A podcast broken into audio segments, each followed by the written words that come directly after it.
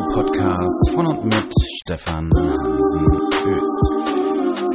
Ja, hallo, herzlich willkommen zur zweiten Episode des DSGVO Crashkurses. Ich möchte euch erstmal ganz herzlich im neuen Jahr begrüßen. Wir haben das Jahr 2018. Es ist das Jahr der Datenschutzgrundverordnung. Und deswegen passt es auch ganz gut, wenn wir uns hier nochmal mit der Datenschutzgrundverordnung befassen. In der letzten Folge haben wir uns ja mit dem Begriff der personenbezogenen Daten befasst und in dieser Folge geht es darum, wann darf ich dann überhaupt Daten zulässig verarbeiten? Das heißt, die Zulässigkeitstatbestände, die wollen wir einmal kurz durchgehen und zwar allerdings heute nur im Überblick. Das wird sehr kurz und knackig werden und zwar beschäftigen wir uns mit der sogenannten Brot- und Butternorm, wie ich sie mal nenne, der Datenschutzgrundverordnung. Brot- und Butternorm der des Bundesdatenschutzgesetzes ist für mich Artikel 28. Warum eigentlich Brot und Butter? Ja, weil das die Hauptanwendungsnorm ist, die man im Unternehmensbereich zum Beispiel brauchte, wenn man Daten zulässig verarbeiten wollte. So, damit beschäftige ich mich also hauptsächlich, das ist mein Kerngeschäft. Wenn ich jetzt hier Datenverarbeitung zu prüfen habe. Und mit Artikel 6 haben wir auch die Brot- und Butternorm der Datenschutzgrundverordnung vorliegen. Und denn dort ist drin enthalten, oder was ist drin enthalten? Das, da ist geregelt, ähm, wann eine Datenverarbeitung, also eine Verarbeitung von personenbezogenen Daten zulässig ist oder nicht. Naja, wenn sie zulässig ist. Und da steht Folgendes drin. Es, es gibt sechs Zulässigkeitstatbestände und ihr müsst aber nur drei kennen. So, es sei denn, ihr seid eine öffentliche Stelle, müsst ihr vielleicht vier kennen. Aber im Wesentlichen sind es drei. Und die gehen wir jetzt einmal überblicksartig durch, kurz und knackig und beschäftigen uns dann in den Folgeepisoden jeweils mit den wichtigen Zulässigkeitstatbeständen, auf die ich gleich noch zu sprechen komme. Aber entscheidend ist erstmal, dass ich mich, wenn ich jetzt Daten verarbeite, muss ich natürlich immer auch einen Zweck haben. Das heißt, äh, und das ist häufig ein Problem bei den Unternehmen da draußen, dass man sich gar keine Gedanken über den Zweck macht. Und ich frage dann immer, ähm, wenn man es jetzt um darum geht, darf ich jetzt bestimmte Daten verarbeiten oder nicht, dann frage ich immer, gut, ihr macht es ja nicht, die Verarbeitung ist ja kein Selbstzweck, sondern was ist denn das gewünschte Ergebnis? Dieser Datenverarbeitung. Also wie sieht das Ergebnis in richtig aus? Was wollt ihr eigentlich damit? Und wenn man das, diese Frage beantwortet, also eine ganz natürliche Frage sozusagen, dann kommt man auch sehr schnell dann zum eigentlichen Zweck. Äh, schwierig wird es dann mit der Eingrenzung des Zweckes, wie konkret muss der sein oder nicht. Da wird es manchmal tatsächlich auch ähm, praktisch schwierig und da braucht man einfach ein bisschen Bauchgefühl und vor allem Erfahrung. Aber das ist heute nicht unser Thema. Wir beschäftigen uns hier mit den sechs Zulässigkeitstatbeständen der Brot- und Butternorm, Artikel 6 Datenschutzgrundverordnung. Und zwar gibt es dort einen Absatz 1 und dann gibt es Buchstaben A bis F, also sechs Buchstaben, in denen dann jeweils die Zulässigkeitstatbestände geregelt sind. In Absatz 1 heißt es, die Verarbeitung von personenbezogenen Daten ist nur rechtmäßig, wenn mindestens eine der nachstehenden Bedingungen erfüllt ist. Also schon mal ganz wichtig, es geht nicht darum, dass man sich auf eine jetzt äh, Bestimmung mit einem berufen muss, sondern mindestens eine muss vorliegen. Das heißt, es können auch mehrere vorliegen. Ähm, aber Achtung, wenn ich mich auf mehrere Zulässigkeitstatbestände berufe, kann das ein Problem geben mit einem wichtigen Grundsatz der Datenschutzgrundverordnung, der Artikel 5 geregelt ist, äh, nämlich dem Grundsatz von Treu und Glauben, Transparenz. Denn es tut sich, es tut sich, es gehört sich, ähm, tatsächlich dann sich auf eine Rechtsgrundlage zu berufen. Natürlich kann es mal sein, dass es mehrere sind, aber in der Regel wird es wohl eine Variante sein. Und man muss sich manchmal auch auf eine äh, Variante entscheiden oder für eine Variante entscheiden, weil das Konsequenzen haben kann. Zum Beispiel, wenn ich auf Basis einer Interessenabwägung Daten verarbeite, dann hat das auch Ausfluss darauf, was in meinen Datenschutzhinweisen stehen muss. Denn dann muss ich dort mein Interesse angeben. Das regeln die Informationspflichten in Artikel 12 bis 14 der Datenschutzgrundverordnung. Aber wir sind jetzt bei Artikel 6, die Brot und Butter. Brot, Brot, Brot, Brot, Brot, Brot und Butter. Stotter mir hier einen ab. Naja. Gut, also.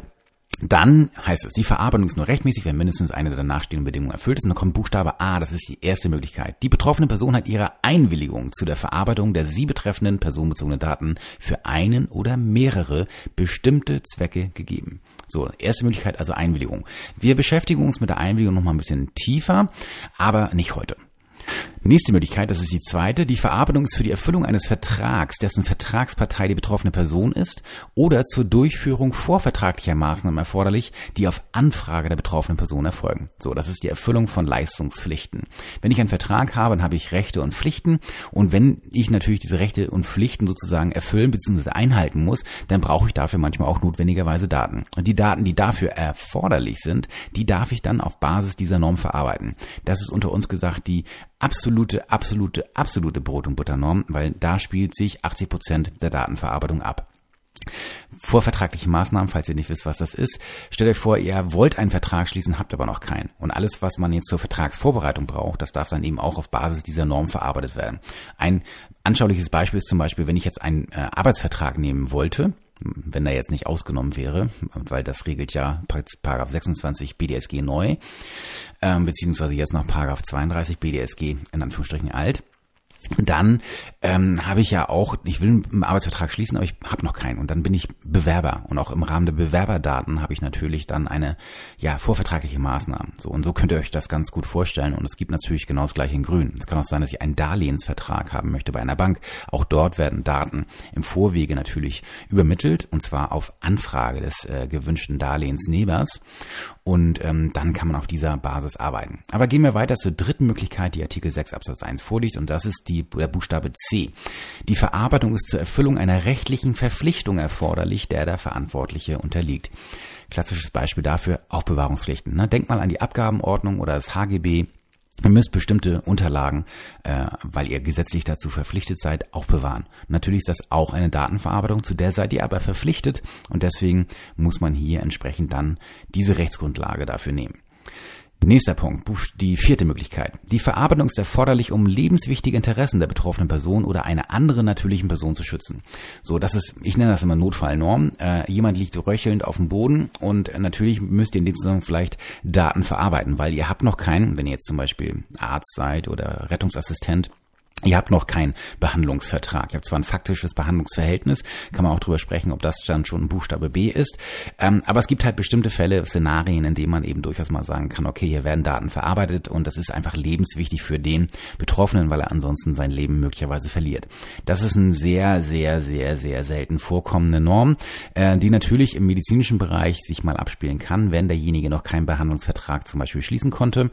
Aber in aller Regel haben wir hier eben dann auch im medizinischen Bereich den Buchstaben B, so dem, wir haben den ärztlichen Behandlungsvertrag und können dort dann eben entsprechend das machen. Aber es gibt eben auch mal Fälle, da ist man kein Arzt und man ist eben in so einer Notfalllage und in dem Zusammenhang werden vielleicht auch mal Daten weitergegeben, gespeichert oder wie auch immer. So, das war die vierte Möglichkeit. Fünfte Möglichkeit, das ist wichtig für vor allen Dingen die öffentliche Hand, also öffentliche Stellen, Behörden, Anstalten und Körperschaften des öffentlichen Rechts und so weiter und so fort. Die Verarbeitung ist für die Wahrnehmung einer Aufgabe erforderlich, die im öffentlichen Interesse liegt oder in Ausübung öffentlicher Gewalt erfolgt, die dem Verantwortlichen übertragen wurde. So, diese Norm ist ein bisschen tricky, ähm, weil die natürlich in den jeweiligen Mitgliedstaaten sieht das äh, jeweilige Verwaltungsrecht ähm, durchaus Unterschiede vor. Ähm, das hat auch damit zu tun, dass das weitestgehend nicht jetzt so in der Stringenz harmonisiert ist, wie das im privatwirtschaftlichen Bereich wäre. Ähm, auch da gibt es natürlich Unterschiede, aber es gibt hier eben Besonderheiten. Aber generell, wenn ihr zum Beispiel Unternehmen seid, werdet ihr wenig mit dieser Norm in Kontakt kommen. Es sei denn, äh, es kann durchaus mal sein, dass man zum Beispiel, wenn wir den Bereich Beschäftigung und Qualifizierung nehmen, also Förderung, Arbeitsmarkt ähm, und so weiter, da kann es sein, dass man vielleicht zu dem Ergebnis kommt, dass hier eine Aufgabe übertragen wurde, die im öffentlichen Interesse liegt. Das kann sein, aber in aller Regel wahrscheinlich nicht. Also hier muss man noch ein bisschen gucken, in welche Anwendung das hat, aber ähm, in aller Regel ist das für euch jetzt nicht von Relevanz, aber eben für öffentliche Stellen wichtig.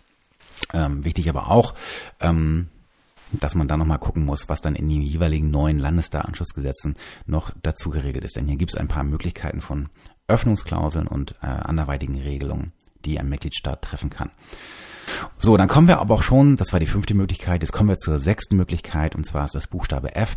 Die Verarbeitung ist zur Wahrung der berechtigten Interessen des Verantwortlichen oder eines Dritten erforderlich, sofern nicht die, sofern nicht die Interessen oder Grundrechte und Grundfreiheiten der betroffenen Person, die den Schutz personenbezogener Daten erfordern, überwiegen insbesondere dann, wenn es sich bei der betroffenen Person um ein Kind handelt.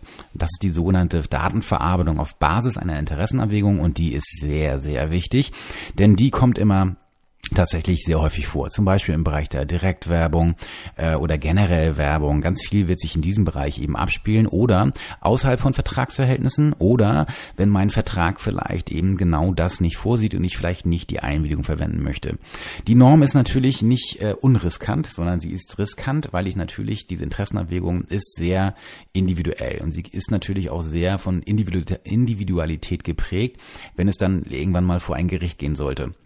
Ähm, und natürlich kann auch so eine Interessenabwägung bei einer Aufsichtsbehörde durchaus anders ausgehen, als man das vielleicht äh, selbst für sich äh, entschieden hat.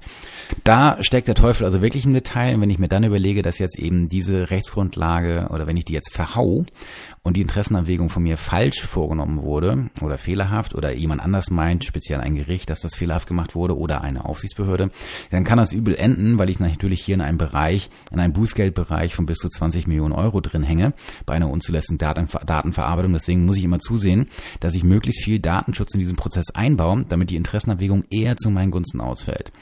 Das ist äh, übrigens ein sehr, sehr spannender Bereich, in dem man aber sehr viele Möglichkeiten hat, Datenschutz zu gestalten wo ich die Mandanten auch immer motiviere, so Leute, baut mal ein bisschen Datenschutz in den Prozess ein, damit diese Interessenabwägung für euch safer wird, ne? also dass sie sicherer wird.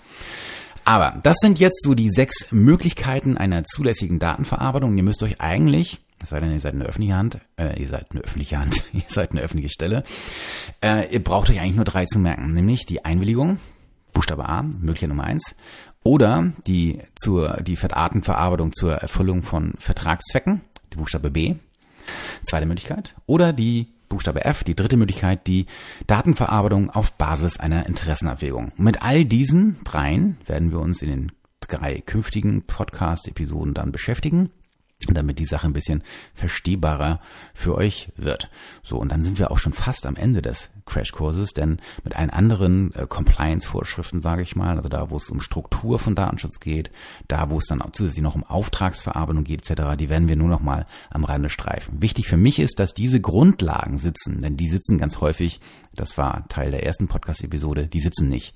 Ganz häufig nicht. Und die müsst ihr verinnerlichen, drei Punkte. Ne? Das sind die äh, drei Ringe, euch zu knechten, die drei Dinge, euch zu knechten, wie das immer so schön heißt. Ähm, die müssen sitzen und die können aber auch sitzen, denn so schwer ist es tatsächlich nicht. Der Teufel steckt natürlich immer im Detail, aber ich möchte euch einfach ein bisschen mehr dahin lotsen, ein Bauchgefühl dafür zu entwickeln, was da geht und was nicht geht.